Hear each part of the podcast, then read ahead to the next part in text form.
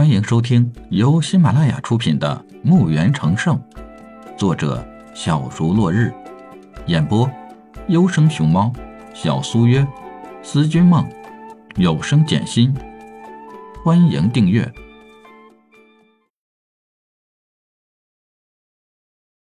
第四十四集。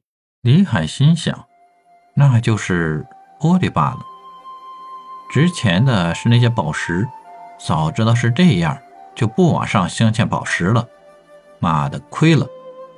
那他们是怎么起价的？李海问道。你那武器呀，是这个大陆上没见过的。他们的高级武者都拿起来使用了一下，认定是纪元前的手法锻造的。所以起拍价定为五个下品玉石。纪元？什么纪元？李海不解地问道。侯老道，听先辈们说呀，两千年前，这方大陆连年征战，神级、圣级、尊者、圆满，就是神魔都有。那时的武器啊，是花样繁多，什么高级武器、圣级武器、神器都有。那时候人们不断的争斗，打得日月无光，终于上苍降下天威，顿时天摇地动，水缸粗的雷电从天而降，狂风肆虐，风就像刀子一样，死去的人呀不知凡几。就在那一刻，天地黑了下来，所有的武器全部都化为齑粉，那些既有武学、兵器。炼药等等的书籍，还有所有的匠人，全都消失了。那些神魔呀，全都死了。还有高等魔兽，现在发现的最高阶的，也就是八阶的魔兽了。活下来的只有弱小的生灵，没有什么传承。大陆上全部是废墟。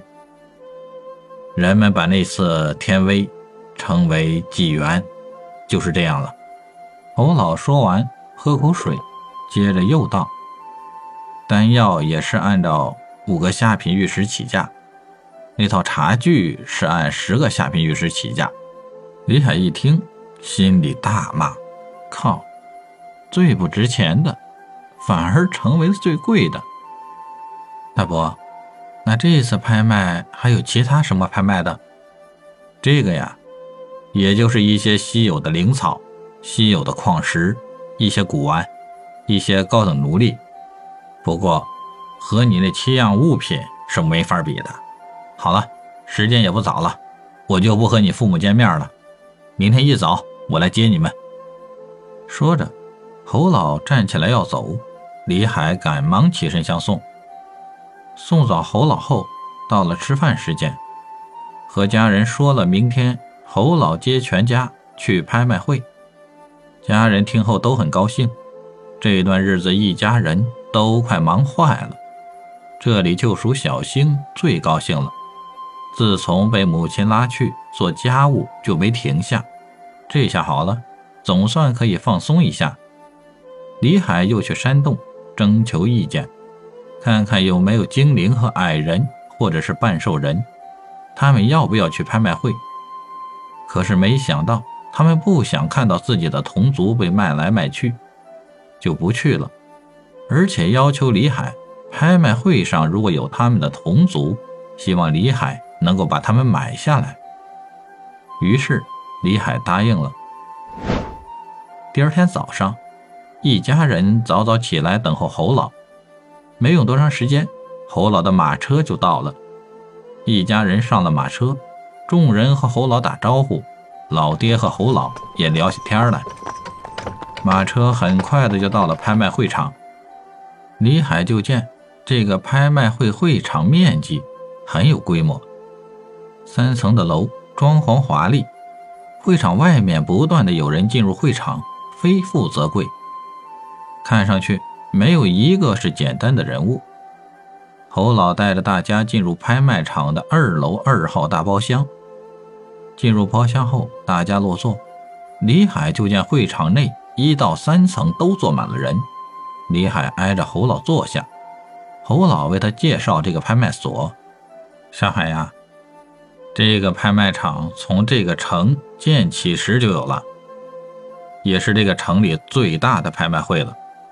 这里老板呀，后台很硬，但也很神秘，从没人见过。主持这里的呀是一个副会长，也是个了不起的武者。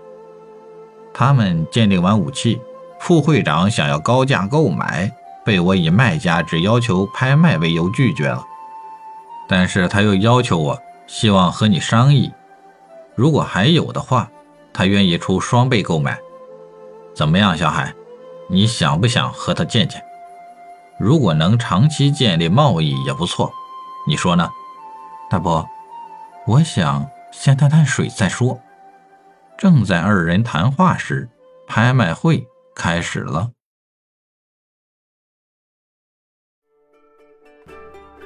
本集已播讲完毕。请订阅专辑，下集更精彩。